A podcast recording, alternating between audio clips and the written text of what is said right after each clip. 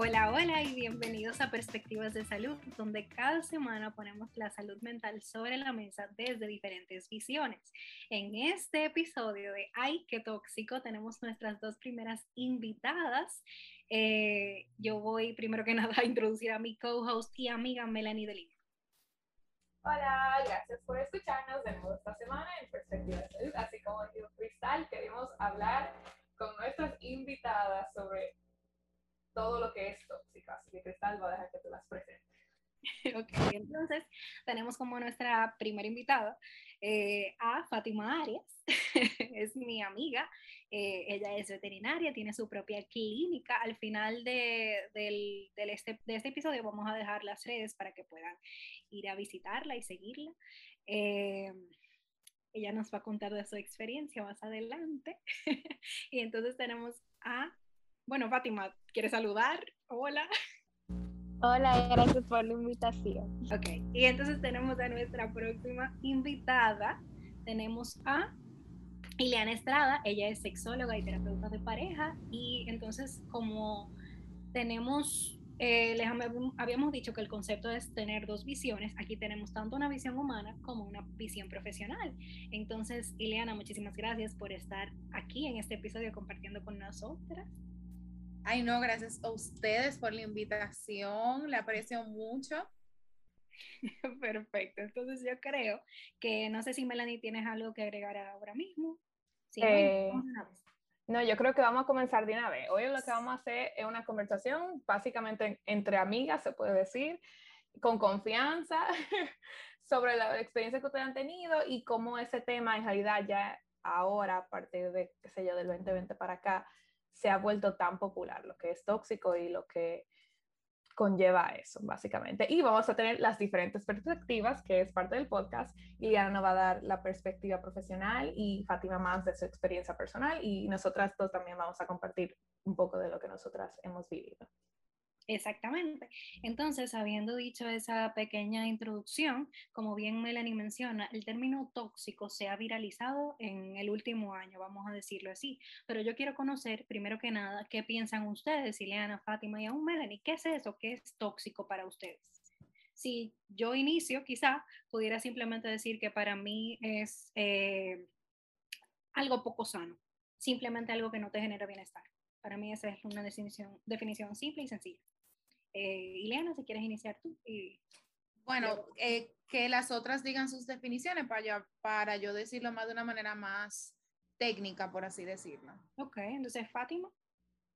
Para mí tóxico es cuando tú no, o sea, cuando tú no te sientes bien en una situación y, y está ahí y sigues sintiéndote mal. Ok, entonces algo que no te genera bienestar al final del día, te genera malestar, pero tú permaneces allí. Básicamente, eso fue lo que dije. Entonces, Melanie, si quieres decir tu definición. Eso mismo yo diría, es como algo que no te cae bien, pero tú sabes que no te cae bien. como que tú sabes que tú no deberías estar en eso, pero como que tú estás ahí y tienes que ver qué es lo que va a hacer. Como cuando tú eres intolerante a la lactosa, pero te encanta el queso. O el helado. O te encanta la pasta. Ajá, o la pasta. Exactamente. Muy buen bueno. Eh, así como ustedes dijeron, no están muy lejos, realmente eso es una relación tóxica, una relación tóxica es una relación ya sea parental, eh, familiar, de hermanos, de primos, una relación amorosa que es muy destructiva y que no es para nada saludable y a veces genera malestar a una parte o a ambas partes. Exactamente, excelente. Entonces me gusta mucho que entremos de una vez en decir o aclarar que una relación tóxica no se limita a una relación de pareja, que creo que es lo más común, es lo que más eh, se oye y se habla. Exactamente. Entonces, si nos fuéramos de una vez a una segunda pregunta, eh, lo, que, lo que les preguntaría, valga la redundancia, es se ha cualquierizado ese término. O sea, usted entiende que se está hablando demasiado del término tóxico, es algo correcto, es válido. Eh, empezamos con Melanie esta vez. Vamos. yo no sé, yo digo que como que, un, como que sí y no. Ahora, igual como hablamos a los que escucharon el primer episodio, hablamos como términos de ansiedad y depresión que se tira ya como súper casual. Tóxico yo diría que sí también, pero no sé, ustedes me pueden corregir, las profesionales, o Fátima, tú también dime lo que tú piensas, pero a veces yo siento que no es tan fuerte como los otros temas que hemos dicho y que en realidad hablar más de eso y uno sentarse cinco minutos y reflexionar lo que uno tiene en su vida, si es tóxico o no, ayuda más de lo que hace daño. Si se tira muy loosely, sí, yo creo que sí, pero no en el sentido que yo piense que afecte tanto. Ok, so básicamente lo que tú estás diciendo es que quizá, quizás se está hablando demasiado, pero más que nada, eh, es bueno, es bueno, perdón, eh, que se esté hablando de lo que es tóxico, de lo que afecta, de lo que hace bien y lo que hace mal. Es lo que tú quieres decir. Como que estemos eh, facing our voices, eh, mejor que quedarnos callados. Exactamente, 100%. Entonces, Fátima, ¿tú qué crees? ¿El término se ha usado demasiado? ¿Se usa la cantidad adecuada? ¿Tú qué piensas? Yo pienso que se usa demasiado. Eh, y, en, y, en, veces que creo que no son también necesarias. Por ejemplo, yo he tenido situaciones donde me preguntan una cosa, cualquier tontería, y lo que me responden es, ay, tú sí eres tóxica, y son como cosas normales, pero simplemente como que no coincidimos en alguna cosita y ya yo dije soy tóxica. Y no sé. O sea que tú entiendes que se ha normalizado de cierta manera. Sí. Que se utiliza para describir conductas como normales, en cierto sentido, o esperadas. Exacto, exacto. Yo voy, a, yo voy a decir literalmente lo que decía mi profesor, que hay términos que se han vulgarizado y se han cualquierizados. Cualquierizado. Entonces, ese es un término que se ha cualquierizado, como la vida diaria. Aquí, porque ya tú le digas a tu novio, ay, yo quiero que tú vayas a esta situación familiar mía. Ya te van a decir, ay, tú eres tóxica, tú no puedes hacer eso, tú tienes que tener libre albedrío. Y eso, o sea, eso es normal en una relación saludable. Claro. Partan en familia. Claro, y que tú esperes el apoyo de, tu pareja. como quizás así mismo de un amigo, o de una amiga. Eh, ¿Y ustedes qué piensan? Eh, entonces, o vamos a, a tomar, a entrarnos de lleno. ¿Han tenido alguna relación tóxica por aquí? Yo creo que todo el mundo. Todos, sí. Yo creo que todo en algún punto de su vida, sí. Ok, porque, ¿qué significan? Alguien que se anima a, hablar primero, quizá. Yo entiendo que todo el mundo ha tenido eso, porque como dije anteriormente, eso no solamente son relaciones de pareja, también con tu papá, tu mamá, tu hermano, con tu primo, con tu tejana que vive en España.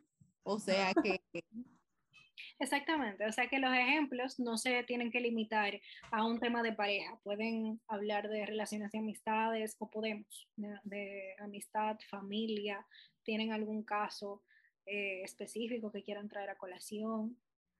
Vamos, yo voy a ir primero para, tú sabes, para warm it up. y vamos al ejemplo de la amistad, en realidad, yo siempre he sentido como que que todas las amistades que he tenido son como que bien, normales, que, pero hubo uno en particular que cada vez como que yo me juntaba con esa persona, no me gustaba como yo era. Que no era tanto como que, wow, lo que ella hace me molesta, sino que era lo que yo me volvía cuando yo estaba con esa persona. Y yo como que en ese momento uno no hablaba de eso, yo te voy a decir, ya se pasó un año atrás, y uno no hablaba de que eres tóxico, que es lo que define la toxicidad, etcétera, etcétera, etcétera, o que te puede ser con una amistad. Uno, si uno piensa que algo mal así, ya en pareja. Pero yo siempre decía como que no, como que en realidad siempre me pongo a chiñar o como que me vuelvo como más agresiva o como más pesimista de la vida o como que cada vez que hacemos algo juntas, que salimos en grupo, como que siempre como que hay una pelea o algo y como que no me daba cuenta que en realidad se me estaba afectando mentalmente, que no era nada más cuando yo la veía, sino que eso se quedaba como conmigo de una manera u otra. Y poco a poco yo dije, bueno, o puedo seguir así como que half hating, half liking who I am con esta gente o como que puedo ir slowly dejándolo ahí. Cristal sabe que yo soy una persona, y Fátima también puede saber, que yo soy una persona más tranquila. A mí no me gusta en realidad cause drama ni nada de eso. Entonces yo lo que hice fue como que poco a poco lo fui dejando ahí. Y ya esas son situaciones que, que ya esa amistad de por sí no nos estábamos viendo tanto y era más fácil eh, no seguir como, vamos a decir ejerciéndola por lack of a better word, pero no seguir como que juntándome con esa persona y que gracias a Dios también como que ella los recibió de una manera que entendió y como que también dijo, bueno, está bien, como que ya casi no vamos a ver, yo entiendo que tú estás ocupada. Yo dije, yo usé un poco una excusa de que estaba muy ocupada, que me iba a mudar y todo eso.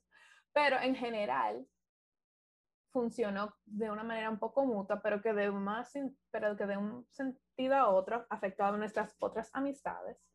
Y hasta gente se terminaron bloqueando y como que, o sea, hay, hay como que different levels. Entonces yo fue como que más me dejé y como que no seguí hablando. Hay gente que se bloquearon en social media, hay otra que como que dijeron, no, ya yo no quiero ser amiga tuya. Entonces eso, yo entendí ya años después que en realidad sí, eso era una situación tóxica y que yo creo que hice la mejor decisión en ese momento que podía hacer.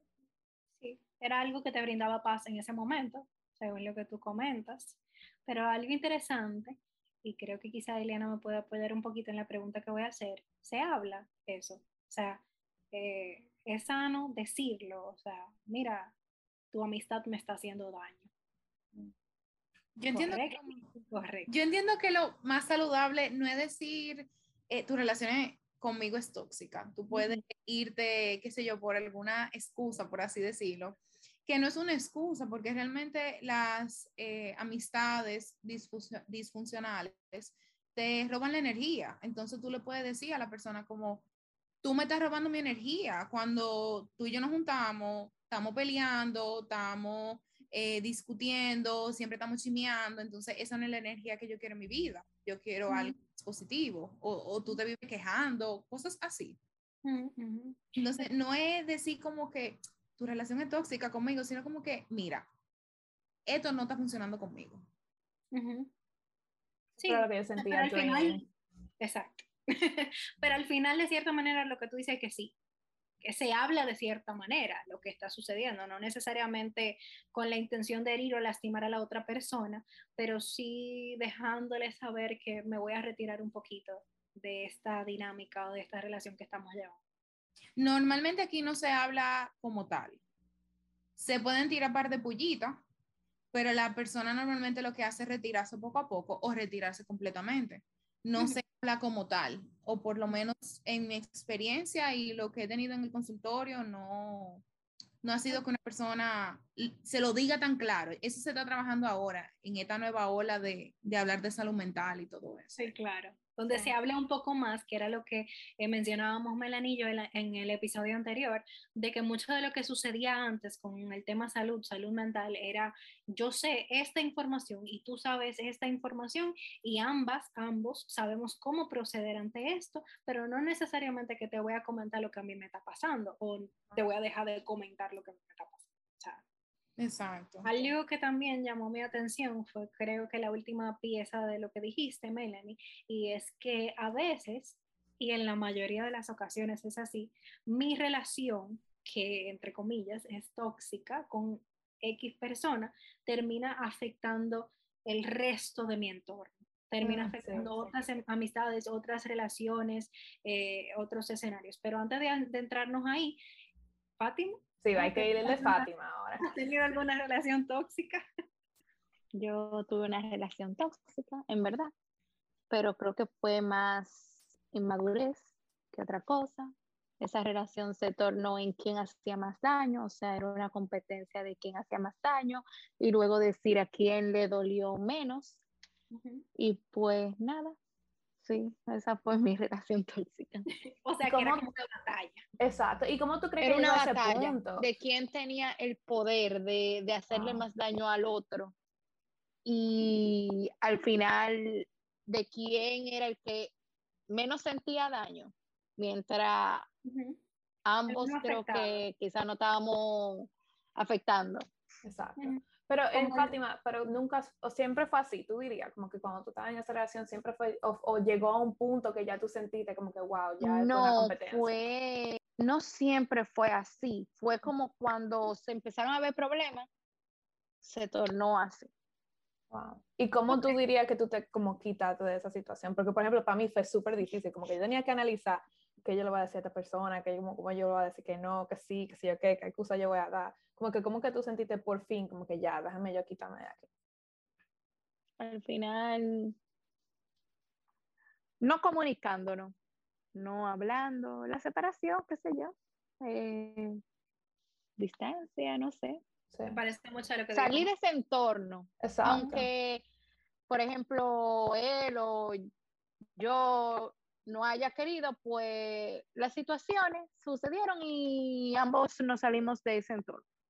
O sea, se terminó la relación y ya. O sea, lo que ella dice es como que se dejaron de comunicar. No fue que quizá dijeron, o sea, como...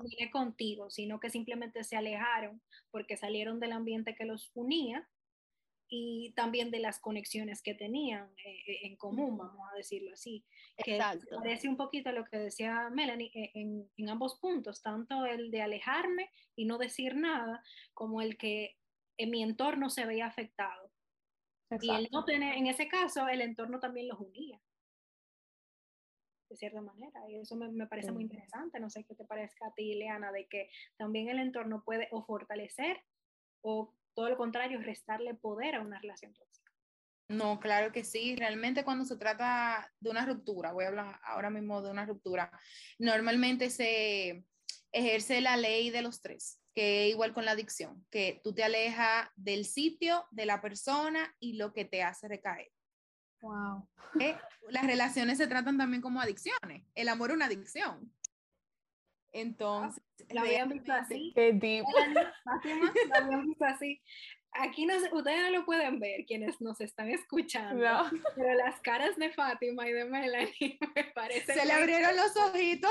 Porque uno nunca lo analiza así, uno lo ve como que otra cosa normal. El término romántico de, del romanticismo, ¿verdad? El, enamoramiento, que es lo que mencionaba Fátima. Simplemente que ahí, en, cuando tú estás en la relación, no se ven tan claras las etapas, obviamente. Pero cuando pasó la etapa del enamoramiento y entraron los conflictos, pues entró lo que estamos llamando una relación tóxica. Claro, porque ya se acabó esa fase. Se acabó la magia de la relación. Claro, ahí es cuando la persona se dan cuenta que la cosa como que no están compaginando. Y poder, que no pegamos. podríamos argumentar de cierta manera que entonces sí, respondiendo a la pregunta de Melanie, siempre fue tóxica. Mm. Simplemente que el espejismo de los primeros tres meses no permitió, no permitió verlo. Pero ustedes, nunca, ustedes no creen que puede, se puede ir poniendo así, porque yo siempre he sentido que en realidad, o no sé, tal vez lo que ustedes dicen, que uno no se da cuenta, pero yo siento que a veces, y me pueden corregir exacto, Fátima, como que uno no, uno no ve que no hay algo malo, o uno dice como que no, uno está bien y fue que tal cosa causó tal cosa. En, en, caso, en caso de mi situación, pues cuando se estuvo dentro de la relación, dentro no fue tóxica, fue más cuando, cuando terminaron. se terminó la relación. Ahí empezó lo tóxico, ahí empezó la competencia, ahí empezó todo eso que eso me resuena mucho a algo que lo he visto mucho en las redes últimamente, que es que cuando se termina una relación, lo primero que hacen es una competencia a ver quién es más feliz. Ajá, ajá. Y eso de que eh, se relaciona mucho con el, estoy viendo a mi ex en las redes sociales, a ver qué está haciendo, si, si ya avanzó, si siguió adelante. Si tienen una nueva, a quién le están dando like, está viendo mi story. Exacto. Hay muchas cosas tóxicas en las redes que uno puede hacer. Uno mismo siendo el tóxico, porque, again, no es nada más uno afectado, uno también lo puede ser, que yo creo que es otro tema que queríamos discutir. Y ya que estamos en esa parte, ¿qué hace una relación tóxica? Fátima mencionó un factor interesante que fue la inmadurez. Mm.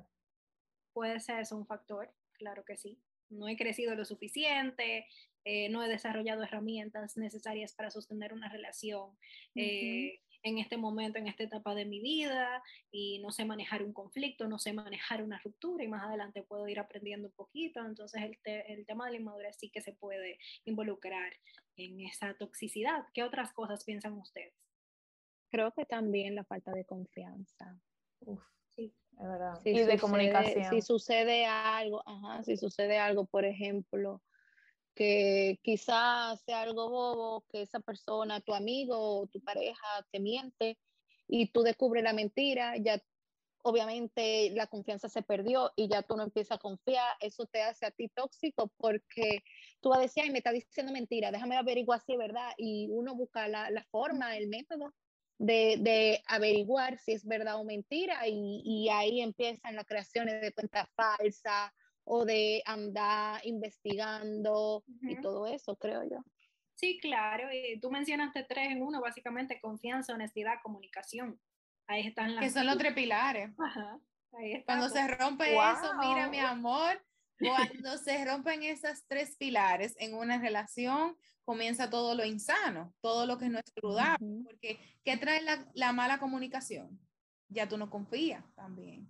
Y cuando ya tú no confías, comienzan los celos. Cuando comienzan los, celos, ¿qué tú comienzas a hacer? Todas las hipótesis, la cabeza comienza a rumiar de una manera que te pone que tú crees que te está tomando el mundo y te está haciendo un movie y no es la realidad. O sea, quizás esa persona está tranquila en su casa jugando y haciéndote la película de que está con la otra, que está con que, que busca. Entonces, a raíz de la mala comunicación, la poca confianza, las mentiras, mentiras, es, esos son los primeros factores que crean una relación tóxica. Claro. Y esa misma mentira fomenta eh, eh, la misma falta de comunicación tanto en el otro, o la, el no te creo, el no confío en ti, y se, de cierta manera se va volviendo hasta un ciclo. Hago esto, tú haces esto, una reacción, lo que decía Fátima, una batalla, a ver quién gana, y al final pues ambos pierden, ¿o no? ¿Qué creen? Sí, porque yo creo que, que, se llega un punto en donde ya las cosas ni se pueden hablar, simplemente hay tanto, tanto daño que no hay vuelta atrás. Exacto. Y entonces les pregunto, ¿se puede dejar de ser tóxico? ¿O puede una relación dejar de ser, de ser tóxica? Yo considero que, personalmente creo que sí. ¿Por qué? Porque, bueno, eventualmente uno va creciendo, uno va dándose cuenta de qué cosas son favorables para ti y qué otras cosas no. Y uno, a medida que va pasando el tiempo, uno va aprendiendo a saber alejarse, a saber decidir eh, a, saber sus límites, a saber cuando tú vas a decir que no y ya se, se acabó algo. Sí, claro. Sí. Entonces al final tú lo que dices es que, es que creciendo podemos dejar creciendo. También, y también creciendo en ¿Eh? que creciendo, aclaro que no es creciendo en edad, porque a veces... Personalmente. exacto. Y no, realmente no crecemos como individuos ni como ser humano y que eso requiere un trabajo consciente en nosotros y eso es lo que eh, Fátima comenta. Sí. También yo sí considero que una relación puede dejar de ser tóxica, por ejemplo, no sé, pero con un tiempo, por ejemplo, tú y yo no, no nos estamos llevando bien, nos apartamos y en algún momento de la vida se vuelven a reunir y pues esa persona tuvo su aprendizaje emocional y yo el mío y pues quizás sí puede que la toxicidad se, se vaya. Ese, ese, eso que vemos a veces de que eh, la persona correcta es el momento equivocado. Eso se vuelve una realidad en algunos escenarios para algunas personas. Pero por eso vemos relaciones de eh, quizá de parejas que tienen mucho tiempo, se separan, eh, su primer novio, no sé si han escuchado historias así, ah, ese fue mi primer novio, nos dejamos un tiempo y después volvimos y, y entonces ahora sí nos casamos y todo y hicimos una vida. Pero eso le pregunto yo a ustedes, ¿ustedes creen que eso es verdad? O sea, ya como las profesionales del grupo, o sea, ¿ustedes creen que después de que se pierde la confianza, después de que se miente, después de que se pelea, bla, bla, bla, realistically se puede volver a estar juntos sin ningún problema y siendo no tóxico, porque cada pareja tiene problemas, pero a lo que fomenta ser tóxico. Un trabajo real, genuino y honesto, o sea, de ambas partes. Sí, esa es mi opinión. Sí se puede, siempre y cuando ambas partes estén dispuestos primero a reconocer a escucharse uno al otro y a trabajar genuinamente en lo que cada uno tiene que mejorar, que cambiar, que crecer. Pero hay cosas que simplemente no funcionan, que hay heridas muy profundas y yo no estoy ni dispuesto a perdonar ni dispuesto a sanar. Yo concuerdo muchísimo con Cristal, pero yo considero que hay factores y hay factores. Exacto. Em, sí puede ser que en una relación se dé que se cure esa toxicidad dentro de la misma relación. Pero también eh, se puede dar que, como dijo Cristal, mi primer novio, tuvimos amores, terminamos porque comenzamos a ser tóxicos, yo me metí con otra gente, tú te metiste con otra gente, volvimos a estar juntos, seguimos siendo la misma persona tóxica. ¿Qué pasa? Em, cuando no se salen esas heridas, cuando no se hablan lo que pasó, cuando no se sanan heridas de niños, porque normalmente nuestras heridas infantiles em, influyen mucho en las relaciones de pareja. Y también en nuestra relación con, con nuestros padres, porque quizá estamos redundando mucho en las relaciones eh, de pareja, porque es lo que más se habla. Pero si, por ejemplo, si tú tienes una relación muy tóxica con tu mamá, tú vas a crear un apego muy grande a esa persona o sea, a tu mamá, tú lo vas a crear un apego mucho más grande que si fuera una relación sana. Entonces, esa relación tú no te puedes alejar porque es tu mamá. Puedes elegir hacerlo y puedes elegir sanar, pero quizás si, las, si tu mamá no se da cuenta de que ella está teniendo una actitud tóxica, disfuncional hacia ti, no se va a curar esa relación, va a seguir siendo tóxica. Entonces, cuando se habla, ya vamos a hablar un poquito de pareja, Em, si en la misma relación, si es solamente uno que es afectado y se lo comunica a la persona que es que le afecta, eh, y la persona hace hacia sí mismo, hacia adentro, hace una introspección y dice, bueno, es verdad, estoy haciendo esto mal, no debería hacerlo de esta forma, se arregla y se puede controlar. Pero al mismo tiempo si las dos personas no son tóxicas, vamos a decirlo así, y es un ambiente tóxico que está haciendo que ambas sean de esa forma, es muy, muy, pero muy difícil que se cubra esa toxicidad. Porque también se puede dar, que el ambiente sea tan tóxico que ellos se convierten en una toxicidad. Y, y eso son cosas que no se pueden controlar, porque es un ambiente. O tú te mudas o buscas otra forma que son, ahí hay dos temas que en realidad, Cristal, no sé si tú opinas lo mismo que quiero básicamente tocar real quick. El que es cuando familiar y tú no lo puedes dejar, porque yo creo que por eso es que podemos hablar tanto de la de pareja, de la de amistad, porque al fin y al cabo sabemos, bueno, al fin I don't have to stay with this person. Yo me puedo ir. Yo me puedo ir para mi casa, yo me puedo ir de este colegio, me puedo ir de esta universidad, me puedo ir de este país. Como cosas así, yo me puedo quitar. Exacto, yo me puedo separar de eso, pero ya cuando tu familia es 100% mucho más difícil. Y lo otro, Liana, que tú dijiste, que no sé si tú quieras también eh, tocar en eso brevemente, es cuando tú eres el tóxico. Cómo uno se da cuenta que uno está haciendo el problema y que uno puede hacer to fix that. So. De, bueno, del tema de familia, que fue el primero que tocó Melanie, eh, bueno, yo creo que se ha tocado mucho eso en las redes últimamente, no sé si lo han visto, que al final dicen, eh, o sea, se ha comentado mucho, que está bien poner límites a mamá, a papá, a saber que quizá no tengo que convivir todo mi tiempo contigo porque simplemente esa relación no es sana para mí. Porque tú puedes comunicar y esa es la parte, la única parte que tú puedes controlar, cómo actúas tú, cómo piensas tú y cómo reaccionas tú ante un evento, una situación, una persona, una dinámica, lo que sea, pero tú jamás vas a poder controlar la parte del otro, el pensamiento del otro y aún la reacción. Entonces, cuando ya la comunicación no funciona, también está bien tomar la distancia que yo necesito y alejarme si lo necesito. El vínculo sigue estando allí. Simplemente lo que cambia es cómo yo elijo relacionarme con esa persona. Y eso no es solamente en una relación de pareja, eso se traduce en una relación de familia, con mamá, con papá, con mi primo, con mi hermano. Si no me hace bien, yo puedo elegir tomar una distancia. Lo que pasa es que eso es más difícil que lo que tú mencionas, que es una relación de pareja mucho más y genera mucha culpa.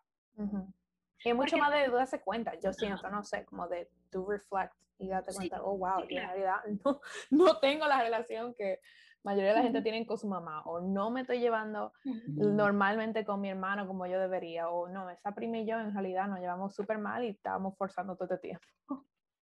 Sí, claro. Es más difícil verlo y también es más difícil tomar la decisión. Y duele más, es un vínculo muchísimo más profundo que una relación. Tú, mencionaste una palabra muy, bueno, dos, muy clave, límites y culpa. Todo el mundo que quiere poner límites, el primer sentimiento es la culpa. Sí. Porque dice, pero es mi mamá, ella me dio la vida, es mi papá, él, me ha dado todo lo que me puede dar. y tu paz mental, eso no te ha ayudado en tu vida y por eso es que muchos de los pacientes dicen, pero Dios mío, es que mi mamá y mi papá y mi tío es quien me crió. O sea, ¿qué yo voy a hacer? Y por eso es lo principal y eso es algo que se trabaja mucho en terapia y la gente casi no lo habla porque dicen como que si él se entera, tal gente se entera de que yo tengo este problema con mi papá o mi mamá, ¿qué es lo que va a pensar de mí? Si es con mi mamá y mi papá, puede ser con cualquier otra persona y es todo lo contrario. Tiene un factor muy social también, no es simplemente la relación. Eh, por eso también hay tanta culpa. Eh, hay algo en ti, pero hay algo de qué van a pensar los demás, qué van a ver en mí, eh, etcétera. Y sobre todo cuesta establecer límites cuando no estoy acostumbrado, cuando no estoy acostumbrada. Pero sí vale la pena recordar que el tú establecer límites no te quita el que tú sepas reconocer o agradecer lo que ha hecho una persona por ti. Tú puedes agradecer, tú puedes estar consciente de lo que ha hecho tu mamá, tu pareja, tu novio que te ha apoyado toda la vida, pero simplemente no se están llevando bien. Y está bien decir que no, está bien poner un hasta aquí eh, y yo decidir estar en paz conmigo mismo, conmigo misma. Bien, entonces otra pregunta que hacía Melanie era que cómo identificamos cuando somos nosotros el tóxico. ¿Te ha pasado eso, Fátima, que tú seas la tóxica? Sí, me ha pasado, pero no es que yo me doy cuenta eventualmente que yo soy la tóxica, pero ahora mismo que, que, me preguntas, pues sí, yo he sido la tóxica, me di cuenta y me doy cuenta porque eres tú la que buscas, eres tú que, por ejemplo, si ya tú tuviste un problema con esa persona, y ya está perdonado y vuelves a mencionarlo para que sea una discusión de nuevo cuando se supone que eso ya está resuelto, eh, cuando ya tú llegas a un punto en donde tú misma te estás creando una cuenta falsa o empieza a llamar una persona en, ¿cómo se dice? En privado. Ajá, Ajá para tú, para tú, para tú hablar, escuchar la voz, lo que sea tú eres la O cuando tú vas a un sitio, de que a veces ellos están ahí. Cuando te aparece, cuando, te, aparece a alguien. yo me la sé. Cuando te le aparece a alguien, que te le aparece a alguien, claro, sí. y eso uno, uno, uno, hay veces que uno lo hace, que tú averiguas, ¿y dónde va a estar? ¿Dónde va a estar?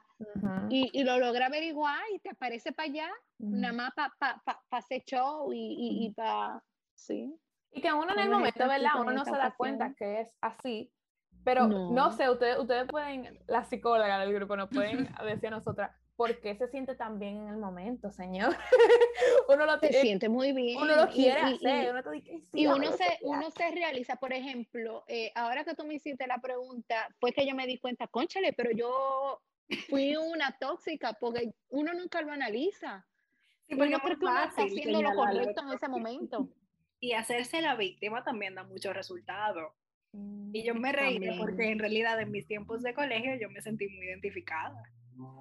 No, es que es normal. Ese problema es tan normal. en privado. Ay, sí, la llamada. Y, y si la llamada de tres gente. Al final te da placer porque de cierta manera tú tienes en ese momento, aunque sea de forma aparente, cierto control sobre la situación tú sabes lo que tú conseguiste la información que tú querías saber. Tú tienes como una El control del asunto, tú tienes el poder, tú tienes como que esa satisfacción de que realmente Ajá, tenía la razón. Y, y, de cierta manera lo que hablábamos anteriormente de la batalla, tú ganaste. En ese escenario tú ganaste porque tú descubriste, tú averiguaste y tú, tú eres que controla en ese momento la narrativa, la controlas tú. Aunque sea que te estén, te estén lastimando que eh, por eso hacía la pregunta anteriormente, al final realmente tú ganas. No gana nadie en ese escenario. Una persona que está siendo descubierta y expuesta y una persona que está siendo lastimada. Exacto. Y eso es lo que hace sentirnos bien. Hablemos de lo que hace sentirnos mal. ¿Cómo nosotros nos sentimos emocionalmente cuando estamos en esas relaciones que no nos gustan? Por ejemplo, cuando yo le dije a ustedes en mi situación, en ese momento yo no sabría identificar qué era lo que estaba pasando, pero si voy a darle una misma palabra, yo voy a decir que era muy draining emocionalmente, como que siempre me sentía como gastada, como que ya no podía seguir más. Eso era lo que a mí siempre me afectaba. No sé a ti, Fátima, cómo tú te sentías. Depresión, tristeza siempre. o sea, literal, depresión. Eh, cuando veo, o sea, veo fotos o lo que sea, eso es lo que se nota, delgada, depresión, definitivamente. ¿Te afectó la, la alimentación? ¿Dejaba de comer? ¿Tristeza? Solo Claro, y por ahí también se puede hablar un poquito de que después de que pasa todo ese síntoma de placer, de que tengo el control, viene lo que es la disforia. Ya tú no tienes ese entusiasmo, ya tú tienes ahora una tristeza porque yo hice esto, me culpo, que, que yo hice, porque lo hice, que yo estoy ganando. Bien, se, se siente mucho lo que es la ansiedad, porque comienzas a sentir palpitaciones, todo lo que son los pensamientos automáticos de que llegan de repente, que son distorsiones de pensamiento que, que, no son lo que está pasando, como yo dije anteriormente, la movie que tú te estás creando. que, y tener ese sentimiento de tener en control siempre todo. Eso es lo que te crea el hacer esas, esas conductas tóxicas. Sí. Y en ese mismo tema de la ansiedad, esa desesperación, esa impotencia de, de, no poder, que las cosas no, se, no te salgan como tú quieres, como tú las planeaste. Y también la culpa de, no solamente de por qué hice esto, sino de qué pude haber hecho diferente. ¿Por qué Los eso? Ajá. ¿Qué yo pude haber cambiado de mí? Porque se empieza ese pensamiento de que la culpable o el culpable de esto soy yo. ¿Qué yo hice para provocar este escenario? De cierta manera. Así mismo es. Y quizá entonces preguntamos si hay tanto malestar, ¿por qué nos mantenemos ahí? Realmente, eh, a mi consideración como profesional, es como un círculo de violencia, por así decirlo. El círculo de violencia se, el ciclo de violencia se, se puede decir que es, primero estamos bien, estamos en la luna de miel, comienzan las peleas, comienzas a, a hacer el abuso emocional, físico, sexual, Luego viene la reconciliación porque tú me estás chantajeando. O sea, tú me estás comprando flores, me estás comprando un carro, me estás comprando qué sé yo qué, que ese es el chantaje. Me está prestando atención, simplemente.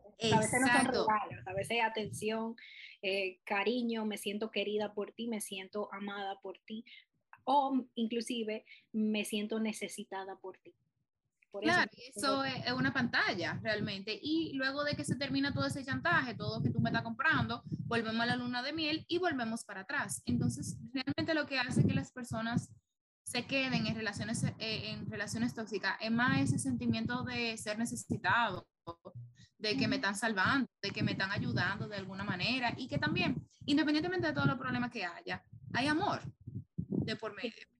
Claro, hay amor. Si no, no, no al final no nos quedáramos allí, no, no se queda quien no quiere o quien no ama, hay un momento de placer y un momento de bienestar.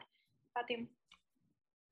No sé, ahora que tú estás diciendo, por ejemplo, en mi, en, bueno, en la situación en la que yo estaba, yo alguna vez decía, como que no importa, como que me esté pasando esto porque en verdad yo me lo merezco porque yo actué de esta forma. Entonces, no importa que pase eso, yo voy a seguir ahí porque en verdad me lo merezco. Y está bien, pero eventualmente cuando ya yo pague todo lo que hice, todo va a mejorar. A mí me pasaba eso. Sí, está la ilusión de, de, cambiar. ajá, del cambio.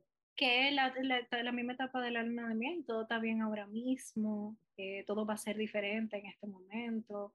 Eh, y yo creo que hay lugar a hacer la aclaración de que podemos cometer errores en una relación, en cualquier relación, y eso no justifica maltratos, eso no justifica eh, golpes, abuso psicológico, insultos, nada lo justifica. Si a ti no te gusta mi forma de ser o tú no puedes tolerar una acción o una actitud que yo tuve en determinado momento, pues entonces tú sales de la relación. O si yo soy el que estoy en esa situación, yo salgo de la relación. Yo no me quedo donde no quiero estar. Sí, Creo que, que, ahí es donde entra también lo del ciclo de violencia, se parece 100%. Es así. La o persona siente que merece ese trato.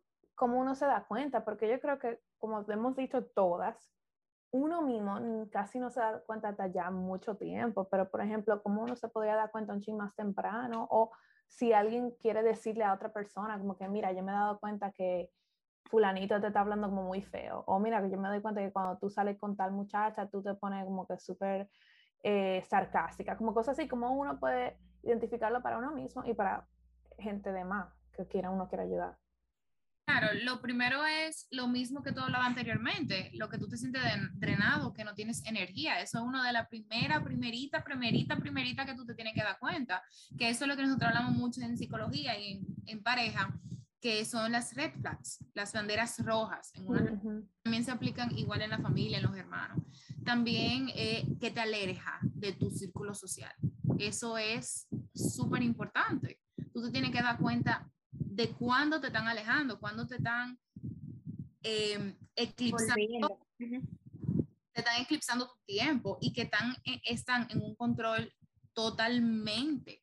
Y como había dicho Cristal anteriormente, lo que es el papel de la víctima. Tú te haces la víctima.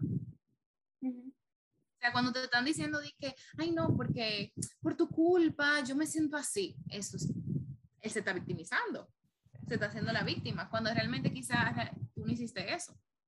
Al final es manipulación. Exacto, una manipulación. Exactamente.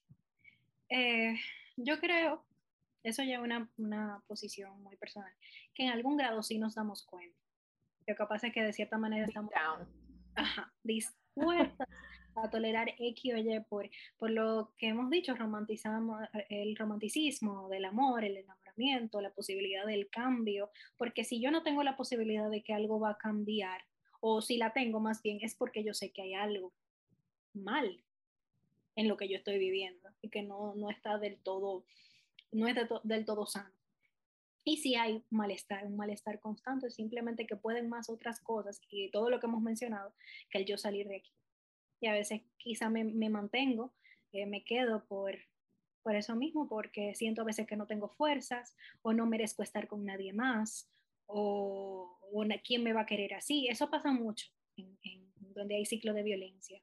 Se hace sentir a la persona como que solamente va a ser querida y amada por el agresor, vamos a llamarle así, que no tiene que ser de golpes. ¿eh? No, exacto, como estaba emocional, psicológico, 100%. Claro, y por eso eh, Cristal decía anteriormente que lo que el ciclo de la violencia se parece mucho al ciclo de cuando estamos en una relación tóxica y lo principal es que te paraliza el miedo, ese vacío, ¿qué yo voy a hacer cuando yo termine esta relación? O sea, después que yo salga de esto, ¿qué yo voy a hacer? ¿Qué yo, ¿Quién yo soy? Yo no soy Liana, yo, yo soy la de tal gente. O la hija de tal gente. Y al final es una pregunta, es una pregunta que podemos hacernos en cualquier tipo de relación para saber también si es tóxica, ¿verdad? O no. ¿Quién soy yo fuera de esta relación? ¿Quién soy yo fuera de esta dinámica? ¿Tengo mis amigos todavía? ¿No tengo mis amigos? ¿Tengo mis gustos? ¿Tengo mis intereses? ¿O están eh, conectados a lo que piensa fulano o fulano de, de mí? Eh, dónde está mi individualidad en este momento. Como yo era cuando yo entré en esta relación.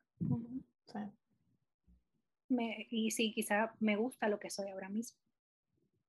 Exacto, así mismo. Se hace una comparación y una introspección y como habíamos hablado anteriormente, es difícil darte cuenta cuando tú eres el tóxico. Sí, Es mucho más difícil, mucho, mucho, mucho más difícil. Sí, sobre todo con conductas así como de víctima por ejemplo. Si siempre necesito ser salvada, al final eso es una forma de yo manipular las cosas. El yo llorar o, el simplemente yo si tú me estás lastimando, tú me estás haciendo daño, todo eso son formas de manipulación y ahí yo soy quien estoy siendo el Exacto. yo quiero, responsabilidad. Yo quiero saber de parte de Fátima cómo ella se dio cuenta. Porque, por ejemplo, como yo dije, ya yo fui, fui dando cuenta poco a poco y, y ya como yo me di cuenta cómo yo me sentí, fue que me hizo alejarme de esa situación. Fátima, ¿qué, te, qué señales a ti te, te salieron que tú estabas como que ya? Honestamente, honestamente. Uno, yo no me di cuenta en ese momento, me di cuenta muchos años después, un día hablando con Cristo. Wow. Communication.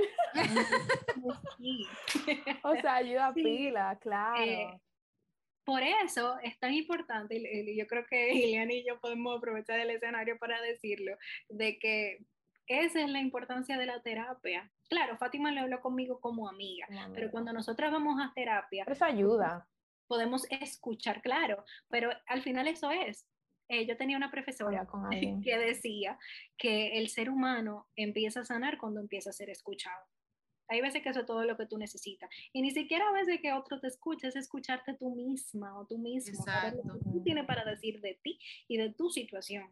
Cuando tú le hablas en voz alta, se hace real y tú lo entiendes, te hacen como Exactamente. Asimismo, verbalizar tu malestar, verbalizar tu pensamiento, te hace sentir si es real o no. Exactamente. Y hay muchas cosas que no nos damos cuenta porque pasan por desapercibidos y solamente cuando lo escuchamos en voz alta somos capaces de reconocerlo. Bien. Bueno, pues sí, yo creo que en realidad este término, este topic lo hemos exhausted. Cristal, ¿qué tú opinas? No, yo creo que siempre hay mucho más que decir, pero creo que el día de hoy hemos tocado todos los temas relevantes. No sé si tanto Fátima como Ileana tienen algo más que quisieran agregar, algo con lo que quisieran dejar a quienes nos han escuchado hasta este punto. Que no es fácil salir de esa relación. Mucha gente lo hace ver que es lo más fácil del mundo, que tú puedes decir, me voy y ya, y no es la realidad. Entonces necesitamos ayudas, ayuda de alguna manera, sea con un psicólogo, sea con un médico, una persona de confianza, una persona de tu iglesia, simplemente ayuda. Sí, porque algo que, que, quiero hacer la aclaración, yo sé que estamos cerrando, pero algo que decía Melanie era que, que, que tú le puedes decir a X o Y persona como tú se lo puedas mm, saber, pero a veces el otro no está listo para recibir ese comentario. Tú lo puedes hacer y se puede quedar en el pensamiento o eh, en el inconsciente, pero a veces simplemente no estamos listos para recibir ese consejo en ese momento. Y por más que tú me digas, quizá tú me, tú me culpabilizas, eh, me siento culpable de que, de que o no me siento... que tú me estás diciendo lo que está pasando. o no me siento cómodo contigo y te alejo, pero al final yo te sigo necesitando. Entonces, si tú conoces a alguien en esa situación, yo lo que te diría es, no te vayas, o sea, no te alejes, no dejes de ser la red de apoyo de esa persona, porque si te necesitas, simplemente no es el tiempo todavía. Fátima, ¿te ibas a decir algo? Sí, eso era que usualmente cuando uno tiene una persona, un conocido que está en una situación así, lo mejor que tú puedes hacer es escucharlo. Si te pide opinión, dásela, pero no se la dé como tan agresivo. Simplemente dile, mire, yo opino tal cosa, pero al final del día uno tiene que entender que también el corazón de la uyama nada más lo conoce el cuchillo y quien está viviendo esa relación es esa persona y al final del día quien sabe de verdad lo que está pasando, porque nosotros también estamos escuchando un lado de la historia. Una perspectiva. Quien conoce, ajá, una perspectiva. quien conoce esa historia es esa persona. Entonces lo único que puede hacer uno es apoyar y escuchar. Y cuando esa persona ya tú entiendas, como digamos, ya se está acabando, lo que sea, simplemente aconsejar y pues darle tu hombro para llorar y está ahí. Nunca, nunca irte. Siempre, eh, siempre está con esa persona siempre. Excelente. Gracias a ambas por ser nuestras invitadas del día de hoy. Gracias por lo que ustedes trajeron a la mesa. Gracias por atreverse a hablar de salud mental, de relaciones, de sus vidas personales, de sentarse aquí eh, por no sé cuánto tiempo con nosotras, cuántos minutos tenemos hablando. Varios. y gracias también a todo el que ha escuchado este tema. Si tú te sentiste identificado, eh, pues eh, gracias también por ser parte de esta conversación. Si necesitas ayuda también puedes o comunicarte con Eliana, que creo que quizás es un buen momento para que digas tus redes sociales. Sí, los plugs. Bueno, son un poquito eh, difíciles, la anotarán en la descripción, eh, Iliana Estrada. Pero si ponen Iliana Estrada lo van a conseguir. Exacto. Eh, también el DM de Crystal Therapy Room o de Perspectivas de Salud en Instagram, bueno, todas las plataformas, ¿verdad, Melanie? Sí. Eh, Twitter, sí. Eh, ¿qué más? TikTok, Twitter, Instagram, todo, media. también nos pueden hablar y también estamos siempre dispuestos a escucharles, a responderles a interactuar con ustedes y también gracias Fátima por ser parte de esto. También vayan a esos animalitos que quieran quizá eh, baño, ¿qué más hay? Evaluaciones, ¿qué más Fátima? Vacunación, cirugía, todo. ¿Y ellos dónde te pueden seguir Fátima? ¿Cuáles son las redes de tu clínica? No lo van a poner en el mention. Bueno, pero para que lo diga también, para que la gente lo oiga. Maya's Pet Clinic. Bien. Clinic. que ponerlo en el mention. PCI y punto Ileana Estrada. La vamos a poner en la descripción de esto, pero ya saben dónde conseguirlas a ambas para ambos de sus servicios. Eh, Melanie. Ah, bueno, tenemos La una dinámica. Una dinámica. Ese va a ser el sonido. Al final es una corta y al final yo quiero saber con qué palabras se quedan cada uno. Eh, ¿cómo- ¿Con quién empezamos? Melanie, ¿con qué palabra te Eh, quedas? yo diría ciclo. Hablamos mucho de los diferentes ciclos, ciclos que, por el que uno pasa en relaciones tóxicas y eso era algo que en realidad yo no me había dado cuenta que era tan como step by step y en verdad sí hay muchos ciclos y eso hay que analizarlo and take their time to really heal con esos ciclos. Muy bien. Eh, Ileana, Eh, yo me quedo con algo que me surgió cuando Fátima estaba hablando, que es estar. estar. Muy bien, ok. Yo me quedo con la palabra tiempo. Yo creo que eso lo hablamos y eh, es importante, que cada cosa tiene su tiempo y que aún un consejo necesita el tiempo adecuado, apoyo también necesita el, el tiempo adecuado para ser recibido y también para ser dado. Fátima, Bueno, eh, básicamente crecimiento emocional, madurez, eh, con eso me quedo yo. excelente. Muy bien. Melanie, Sí, eh, bueno, exacto. Muchas gracias de nuevo por escucharnos. Recuerden, cada semana Perspectivas de Salud tenemos un episodio nuevo. Gracias de nuevo a nuestras invitadas. Y recuerden, one issue, Gracias two perspectives. Bye. bye. Bye. Chao.